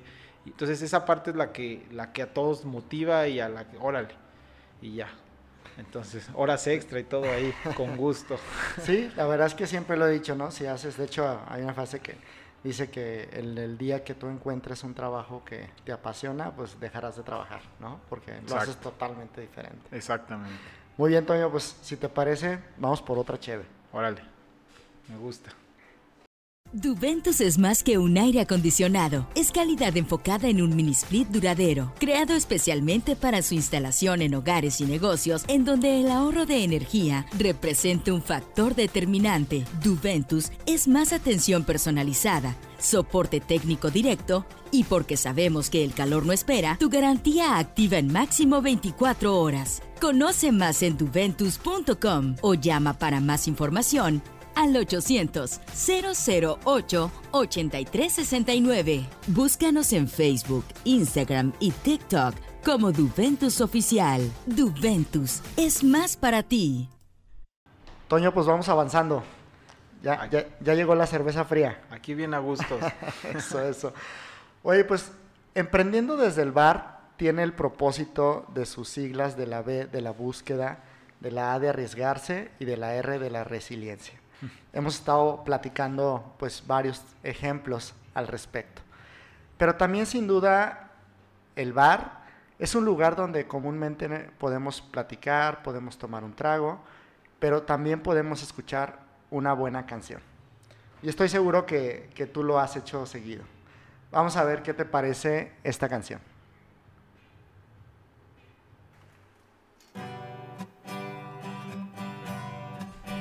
¿La reconoces? Sí, por supuesto. ¿Y eso? No, pues muchas historias. Tiene historia la canción. Totalmente. Cuéntame, cuéntame qué pasa cuando la escuchas. No, pues, o sea, te, recuerda muchas cosas desde la prepa, la universidad, todo. De los auténticos. Exacto. De tus favoritos. Exactamente. Muy bien, muy bien. ¿Qué pasaba en la universidad? Cuéntame un poco más, ¿dónde la escuchas? No, pues nosotros, fíjate, nosotros este, íbamos mucho al, en la universidad en León, e íbamos al, al este, ¿cómo se llamaba? El Top Music Café. Ok.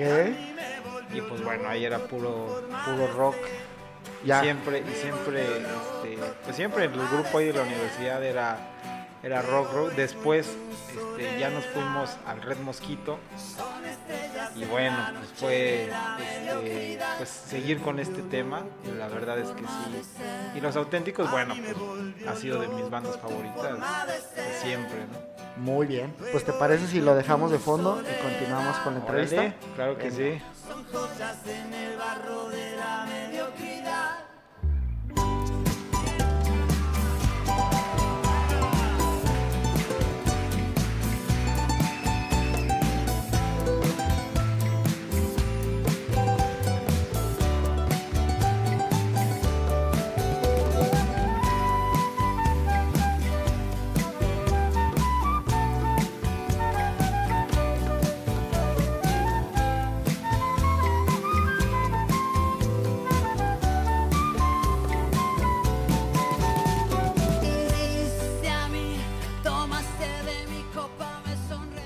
Toño, pues continuando con la entrevista, el ser empresario sin duda trae retos y trae, trae compromisos, pero también trae alegrías. Cuéntame, ¿qué alegrías te ha generado a ti el ser empresario? Bueno, pues yo creo que la alegría más importante pues es la satisfacción de saber que tienes algo eh, pues que es tuyo, que te tocó empezar de cero, que batallaste mucho al inicio, pero que que hoy en día hay algo sólido, ¿no?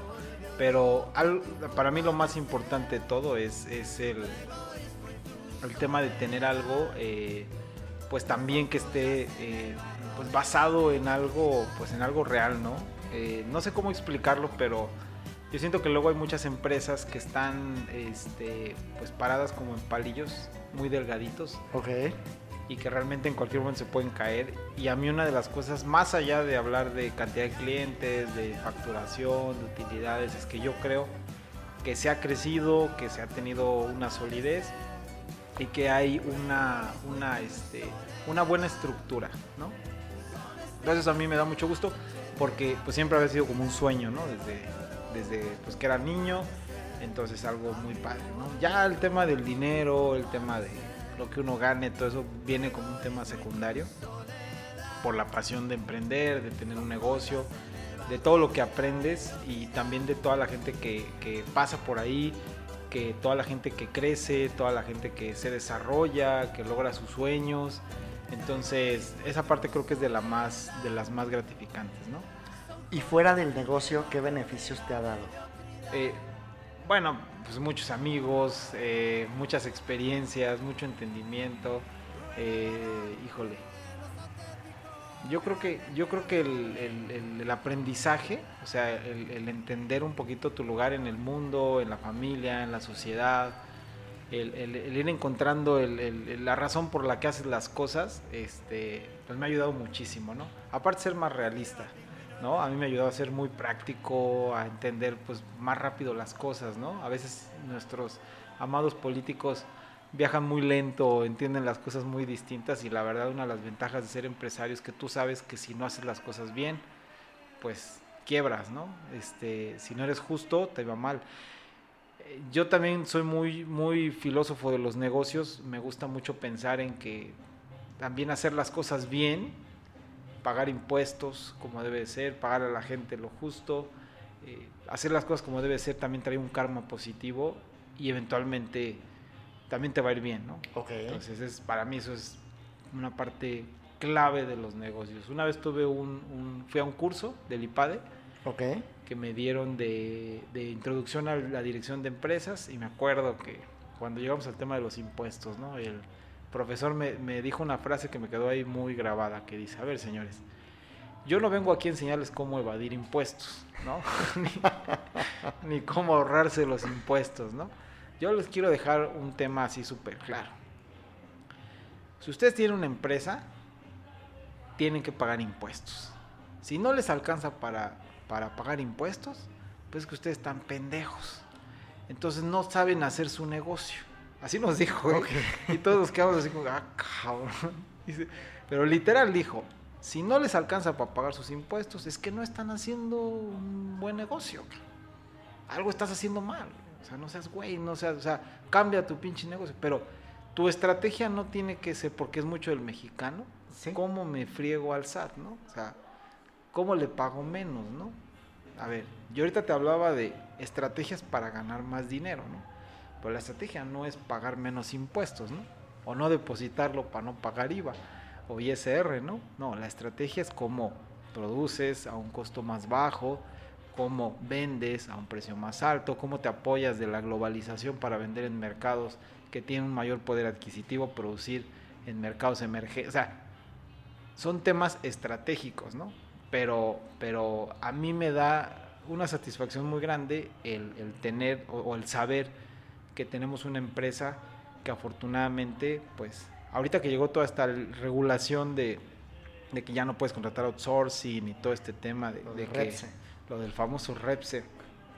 Yo hace dos años empecé un proceso en la empresa donde todo mundo tenía que estar 100% eh, con salarios fiscales, en el seguro social, puestos clave con salario de gastos médicos mayores. ya había muchos temas que la verdad es que nosotros le hemos dado mucha prioridad este, antes que cualquier otra cosa. ¿no? Por eso te digo, para mí no era un problema la rotación eh, de la gente hasta hace año y medio, que empezó fuerte, ¿no? Pero eso a mí me da mucha satisfacción, saber que hay algo ahí sólido.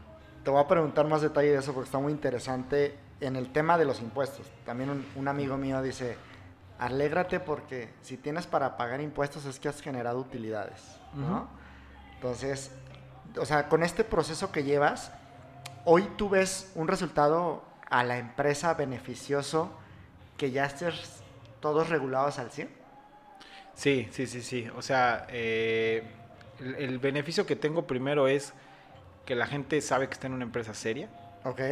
Y difícilmente se va porque piensen, digo, eso te genera incertidumbre. Ya. Si tú llegas a trabajar en una empresa que no te paga, te paga una parte en efectivo y una parte, en, o sea, eso genera incertidumbre, ¿no? Entonces nosotros generamos eh, certeza. Segundo, eh, hoy en día es casi una obligación porque el SAT tiene atorado por todos lados, o sea, algo que no era antes, pero ahorita ya es así como que muchos tuvieron que meterse y desafortunadamente muchos pues por, por esta urgencia de hacerlo en uno o dos meses, pues te llevó a, situaciones catastróficas, incluso de quiebra, ¿no? Entonces, a nosotros es, era un común deber ser, era, tenemos que hacerlo porque es lo, es lo correcto, no es, no es un tema, por eso te digo que si un financiero dirigiera seguramente ya me hubiera corrido tres veces.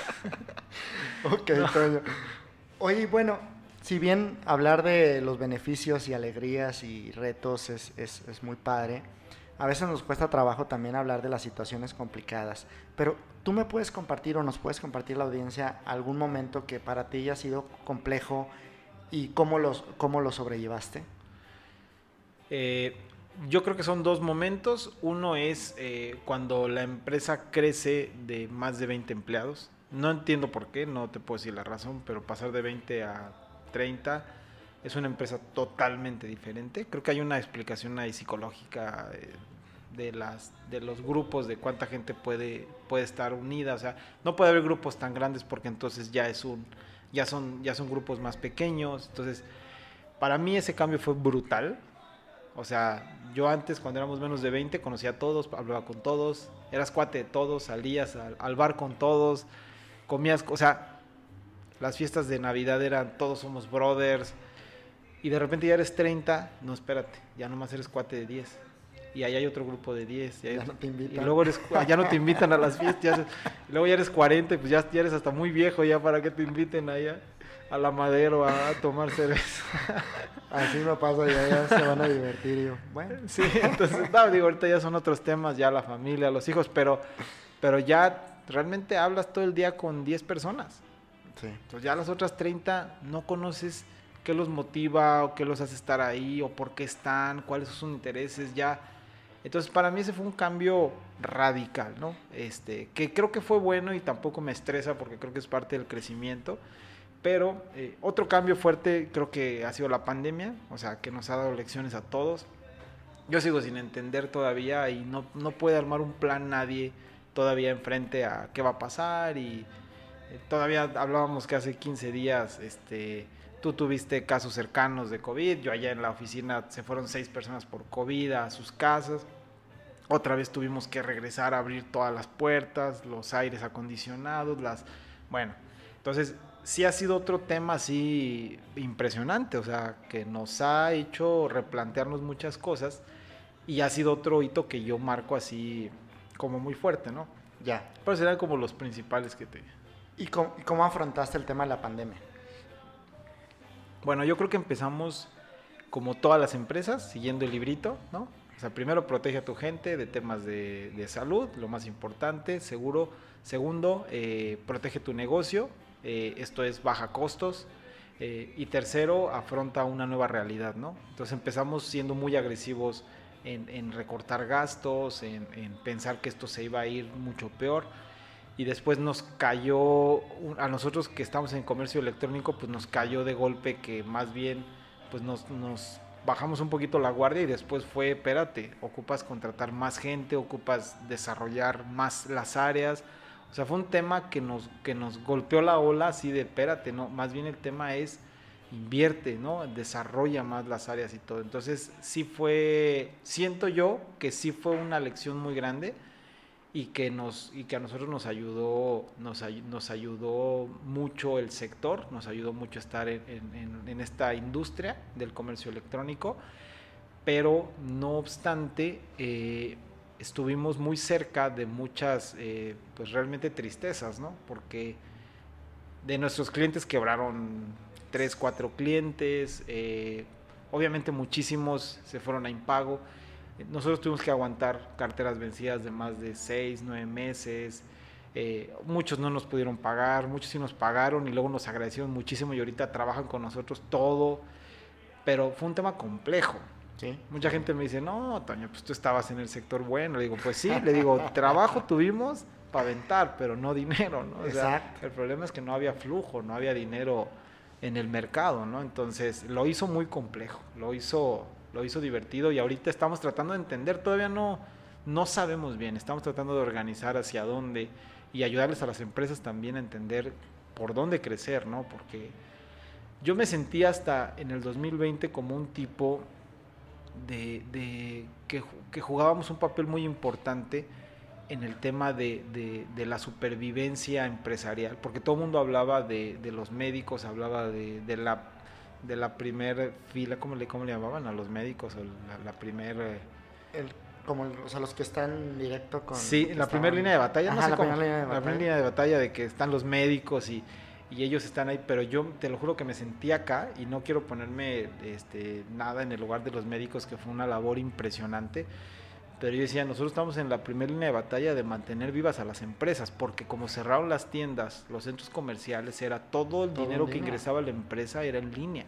Entonces yo les decía a todos, cuando los clientes me decían, es que no tengo para pagarte, decía, no, pues no te preocupes, te voy a aguantar tres meses, cuatro meses, pero seguíamos vendiendo, o sea, las empresas vendían y era el único dinero que les ingresaba, ¿no? Entonces yo les decía que estamos en la primera línea de batalla para que las empresas no mueran de la economía. Entonces sí era un tema que también te ponías la cachucha y decías, vamos a trabajar porque no, no solo es la salud, es que no se acaben los empleos, que no se acaben las empresas, todo, ¿no? Y luego te vuelven a cerrar en diciembre y otra vez fue un shock, ese nos pegó más fuerte, si habían algunas sobrevivido ahí terminaron de, bueno, fue una locura, ¿no? Este, el sector retail se comprimió muchísimo, pero sí le dio un, tema, lo logramos mover por ese lado, o sea, un tema de, señores, pues vamos a echarle ganas porque las empresas tienen que sobrevivir, ¿no? Hay que ayudarles, ¿no? Eso nos llevó a que, pues, el año pasado pues, fue un año difícil, de poco dinero, porque, pues, pues sí, fuimos, fuimos muy condescendientes, ¿no? Pero, pero de mucha satisfacción. Muy bien, muy bien, Toño. Y bueno, has platicado un poquito tema de, de la empresa, ya nos, ya nos platicaste un poco también acerca de la leche y los pañales. y voy a esta pregunta que es mi pregunta favorita o mi pregunta que siempre hoy en día me sigo cuestionando y es, ¿cómo le haces? Parte de, tu presentación y parte de tu éxito es tener un equilibrio, me, lo compartías en, tu presentación, de cómo poder equilibrar todo, ¿no? Cómo equilibrar la parte profesional, cómo equilibrar la parte de familia, salud, la parte del deporte, tus maratones. ¿Cómo le haces? ¿Cómo le haces para hacer todo? Yo creo que el, digo, para mí, ¿no? Cada, cada quien igual el, puede tener su punto de vista y, esto se, se, se, puede, se puede ampliar mucho el tema, pero yo creo que, que lo importante es que para ti eh, las... Primero, no puedes tener tantas cosas en tu vida que, te generen valor, ¿no? O sea, eh, si no, algo estás haciendo mal, ¿no? Porque no, no, no hay poder humano, ¿no? Pero las cuatro o cinco cosas que para ti son importantes, deberías de darle el mismo valor. Esa es mi forma de, ver las cosas. Que puede sonar como muy desinteresado a veces, digo, porque incluso hay gente que dice es que la familia es lo primero, ¿no? Y primero y lo que sea.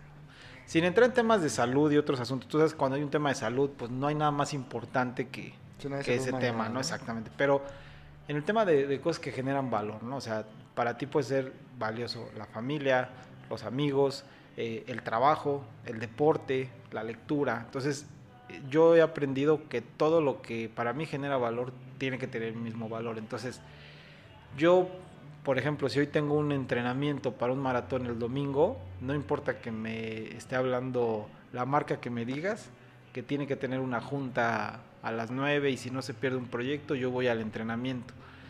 Porque para mí tiene el mismo valor. ¿no? Y porque yo ya determiné que yo entro a trabajar a las 9 ese día o a las 10, ¿no? Okay. A la hora que yo haya dicho, ¿no? Entonces, eso a veces me ha generado problemas porque, pues de repente sí hay empresarios o algo que se enojan, ¿no? ¿Cómo que correr para ti? Le digo, bueno, si tengo la fiesta de mi hija en la noche, pues también va a tener el mismo valor del trabajo y de tal vez voy a no voy a correr o no voy a ir a trabajar, pero si ya lo tengo, o sea, es así. Entonces yo, yo he entendido que todo tiene que tener el mismo peso.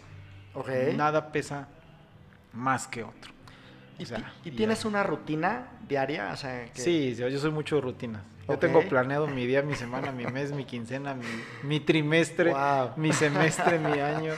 ¿Cómo es una rutina diaria en ti?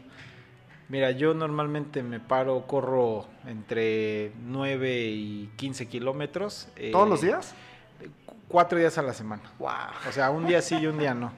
Y los fines de semana eh, corro fondos, eh, que es 20, 25, 30 kilómetros, dependiendo para qué esté entrenando. ¿no? Ok. Normalmente estoy entrenando para un maratón, entonces a veces son fondos de 30, 32 kilómetros el fin de semana. Después de eso, pues ya me... ¿A qué hora te vas a correr?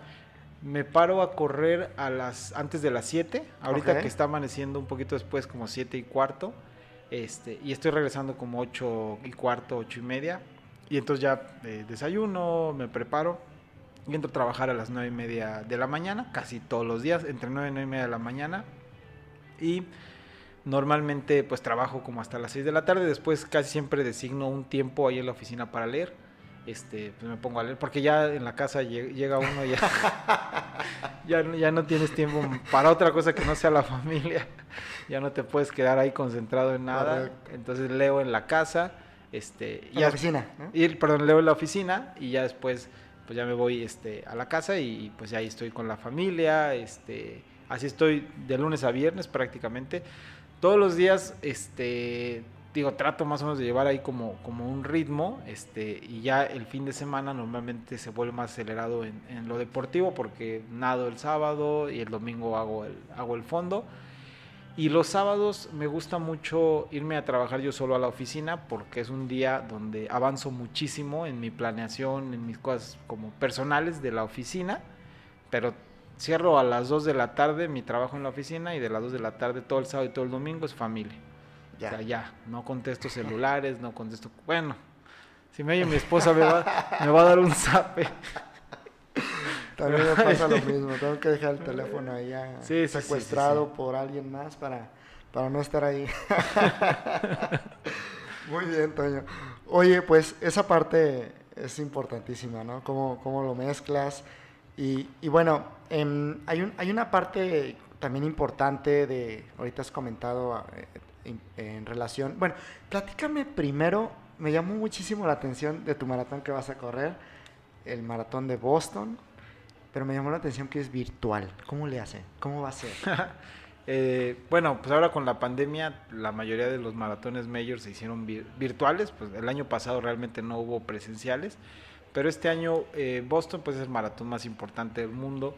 Es un maratón que se corre desde 1890 y tantos. O sea, tiene, ahorita va a cumplir 122 años, creo. es, el maratón más viejo, el más importante. Es un maratón donde solamente pueden correr gente que califica por tiempo, el presencial. Y por primera vez ahorita por la pandemia se va a hacer presencial y hizo una este, versión virtual, ¿no? Entonces yo dije, bueno, pues si nunca hago el tiempo para ir al presencial, pues al menos quiero tener mi medalla de, del maratón virtual. No, y pues básicamente es descargas la aplicación del maratón, este, te vas corriendo con la aplicación que la llevas en el celular y tú tienes que hacer una ruta de 42 kilómetros corriendo donde tú quieras, ¿no? ¿Y dónde es tu lugar favorito ya? ¿Ya sabes dónde había, había entrenado en el Metropolitano, este, todo mi entrenamiento lo hice ahí, en el Parque Metropolitano, pero ahorita por las lluvias cerraron una parte, la verdad es que todavía mm. no sé, de hecho ahorita saliendo aquí de, del podcast voy a ir a hablar a ver si va a estar abierto, si está abierto completamente, ahí van a ser seis vueltas al Metropolitano, si no estuviera abierto voy a hacer una ruta por todo León. ¿Y es en un horario específico? No, no, no. ¿No? No, eh, el maratón te da tres días. De hecho, hoy pude haber hoy pude haber corrido el maratón. Tengo viernes, sábado y domingo para correr. Ya, Entonces, en ese horario. muy bien, muy bien. Sí. Otra, otra pregunta importante. ¿Te has desarrollado? Hemos platicado, de hecho, sé que lo has comentado, que eres un gran lector.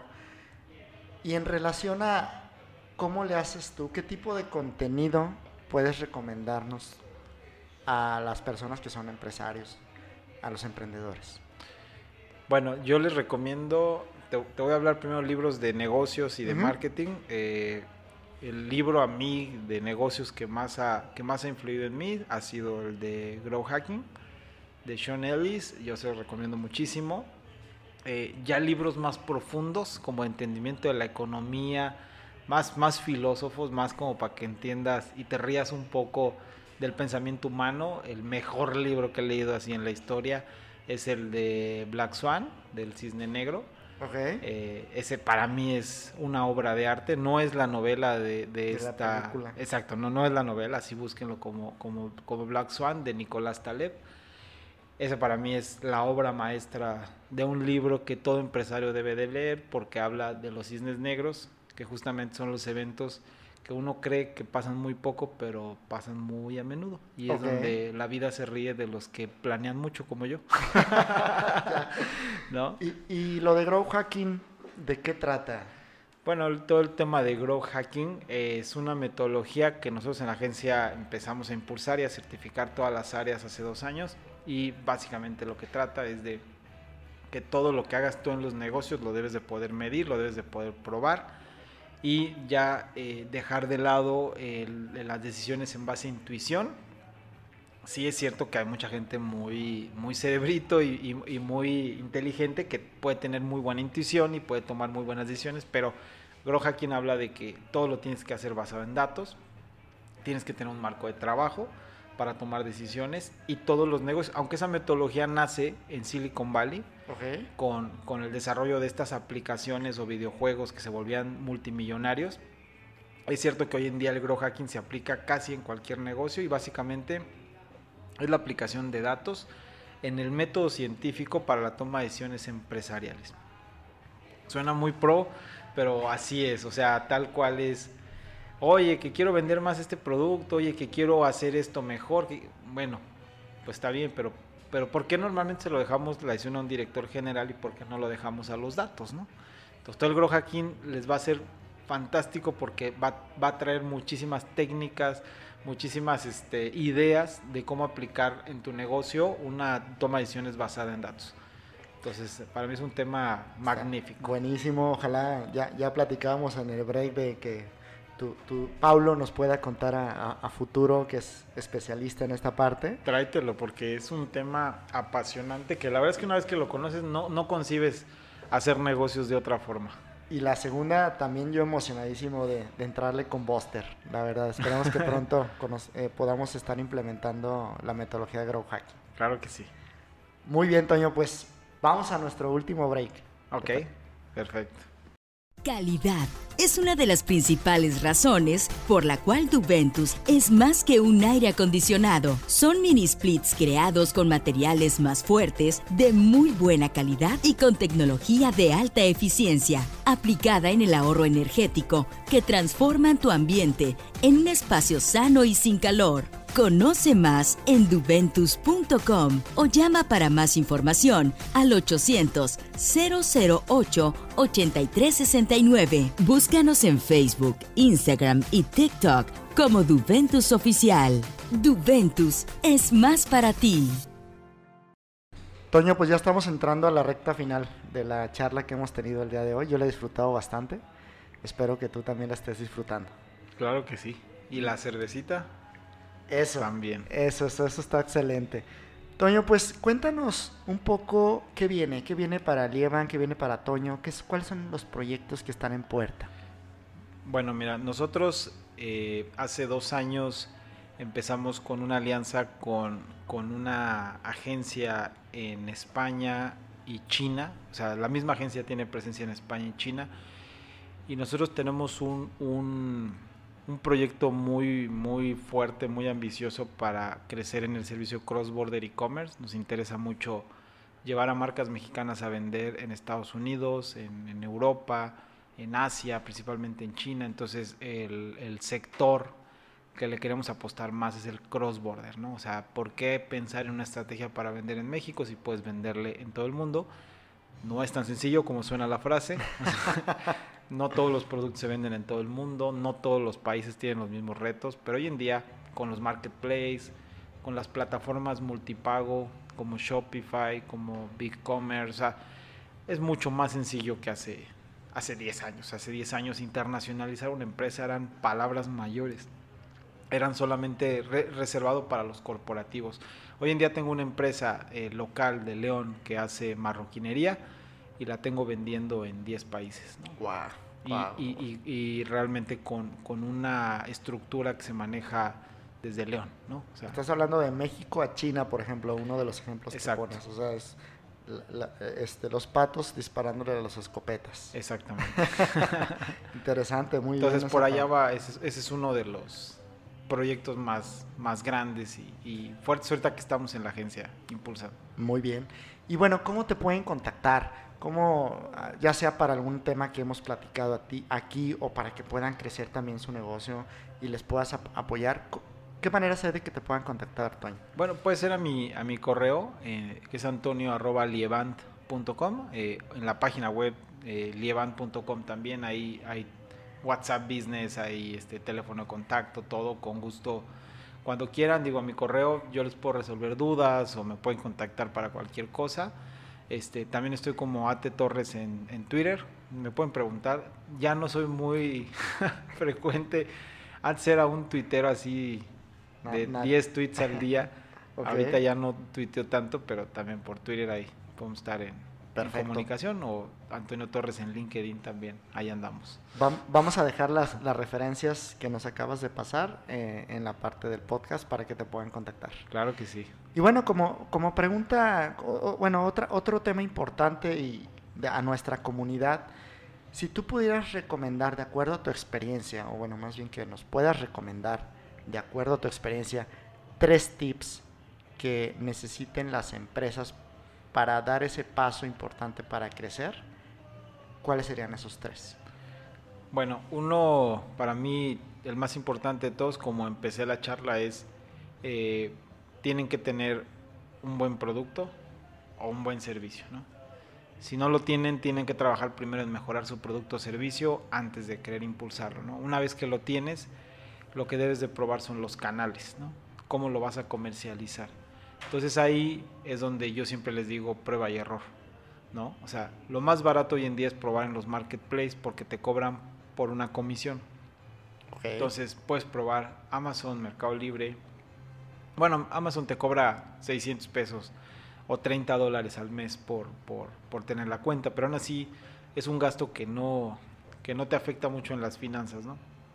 Entonces prueben los canales y si tú pruebas un... Es que muchas veces uno dice, bueno, yo voy a vender, no sé, balones de fútbol. Entonces, pues mucha la gente se imagina cosas muy complejas, ¿no? Hay que hacer un e-commerce, hay que pagar un shooting, hay que desarrollar todo un, todo un este, una estrategia de marketing, hay que contratar agencia. Y a veces es todo tan sencillo como decir, bueno, primero voy a ver si se puede vender este balón al precio que lo quiero vender. ¿Cuál es la forma más fácil de probarlo? Pues vamos a un marketplace. Hay que abrir una cuenta en Mercado Libre, hay que publicarlo, lo dejo 10 días. Si vendí 10, pues estuvo bien. Si vendí 20, excelente. Si vendí 50, extraordinario, ¿no? Entonces vamos a fortalecer el canal. Luego pruebo Amazon, luego pruebo Walmart, luego ya después estoy vendiendo 300 balones al mes entonces hago un desarrollo de un e-commerce, contrato una agencia, hago una estrategia más, más profesional, pero el tema es probar, ¿no? O sea, no, no se la compliquen. Creo que una de las cualidades más importantes de un empresario tiene que ser la practicidad. Ok. ¿No? Porque si no el dinero se te acaba, las ganas se te acaban. Entonces tienes que probar y ahí es, y ahí es donde regreso al libro de Grow Hacking, cómprenlo porque está especializado en eso que es cómo hacer pruebas a un costo bajo y, que te den mucha información del negocio. Entonces yo les recomendaría su producto estar seguro que es un producto ahora sí que, de calidad. Después prueben los canales primero los que son eh, menos costosos. Y tercero, una vez que detectas el canal que hace fit con tu producto, no escatimes en inversiones, ¿no? Publicidad, estrategia, exposición, no escatimes, ¿no? Porque ahí es donde sí debes de, impulsar el marketing para lograr ventas, ¿no? Pero serán mis, mis tres consejos. Y entrando un poquito a detalle con el primero, porque hablas de un buen producto o servicio, hablas de probar, de que veas cuáles son los canales y cómo te funciona mejor. Y el tercero de, no escatimar en, en la inversión de, para que tu producto sea conocido. ¿Cómo nos pudieras orientar un poco a saber si es un buen producto o no? Eh, el mercado te lo va a decir. Ok. Si el mercado te lo va a decir. Lo mismo, tienes que sacarlo a la venta. Y si es bien sencillo, regresamos al tema de los balones. O sea, igual tú tienes tres balones a la venta. Lanzas los tres, ¿no? Y resulta que en una semana de uno vendiste 10, de otro vendiste 2, de otro vendiste 1, ¿no? La siguiente pregunta que tienes que hacer es por qué este vendiste 10, por qué este vendiste 2 y este vendiste 1. Entonces empiezas a reflexionar precio, empieza a reflexionar diseño, calidad. Entonces, el punto es que tú tienes que encontrar, eh, pues sí, justamente cuál es ese producto eh, que debes de vender o que debes de comercializar por medio de ese canal, ¿no? Pero la manera de saberlo te lo debe decir el mercado. Ya. No, Lo, no, no lo puedes este, directamente tú asumir o, o intuir, ¿no? Muy bien. Y la, la última pregunta, ahora sí lo prometo. tú sabes, y que estás en el medio tecnológico, pues hoy en día un podcast tiene la facilidad de quedar eh, en servidores y que va a existir por muchísimos años. ¿Cuál sería tu mensaje final que tú quieres dar a la audiencia de esto que va a perdurar muchos años hacia nuestra comunidad? No, pues nada más que yo creo que las reglas eh, base o las reglas básicas no cambian. O sea, eh, yo siento que hay que hacer las cosas bien, las cosas se tienen que trabajar de manera derecha. Hay que, una vez ahí, escuché una frase que me gustó mucho que era, este, eh, no, no, haz lo que quieras hacer en la vida, ¿no? Pero mientras no te chingues al de al lado, ¿no? O sea, esa para mí es como mi frase, este, estrella, ¿no? De acuerdo. digo, devora, ve por el mundo, logra, conquista, pero pues no, no friegues al de al lado, ¿no? O sea, nada más, nada más eso, nada más sigue esa regla, no, no, no molestes al que está al lado de ti, no le, no le pongas el pie, no, no, no llegues a una meta aprovechándote de otro. O sea, si tú logras esa, tú logras esa meta en todo lo que haces, es, para mí eso aplica hoy, en 10 años, en 20 años, en 30 años, y, y es como, como esas reglas de oro que no, que no, que no pasan de moda, ¿no? Lo demás del marketing, todo lo que hablamos ahorita, en 10 años va a haber otros medios distintos, pero es lo mismo. Prueba el canal, prueba el producto, ve donde te cueste menos, invierte muy agresivamente cuando encuentres el canal correcto, regresa de nuevo, vuelve a probar. Si entiendes esa lógica, vas a poder hacer lo que quieras, ¿no? Vender lo que quieras. Perfecto, Toño. Oye, pues no me queda más que agradecerte, la verdad, por esta charla. Y bueno, hay un pequeño presente para ti. Permíteme tantito. Muchas gracias, gracias. Bueno, como sabes, eh, aquí, en el, aquí en el podcast Emprendiendo desde el Bar, pues también llevarse un buen regalo como un buen vino. Y bueno, vamos a ver si, si es de tus favoritos. Ándale. No, por supuesto. ¿Sí latinamos? ¿Cómo le supiste? Ahora sí que... un buen tequila de, corralejo para, para ti, para, para tu familia, en agradecimiento. muchas gracias, no, pero de verdad es de mis favoritos, ¿eh? Eso, eso es bueno. muchas gracias. Ahí hay, este, hay, hay, hay, pajaritos que nos han contado Tienes, tienes espías. muchas gracias. Toño, gracias por, por tu tiempo, por tu charla. Nos vemos pronto y pues a seguir emprendiendo desde bar. Muchas gracias. Muchas gracias, Rodo, y gracias a todo el auditorio. Hasta luego.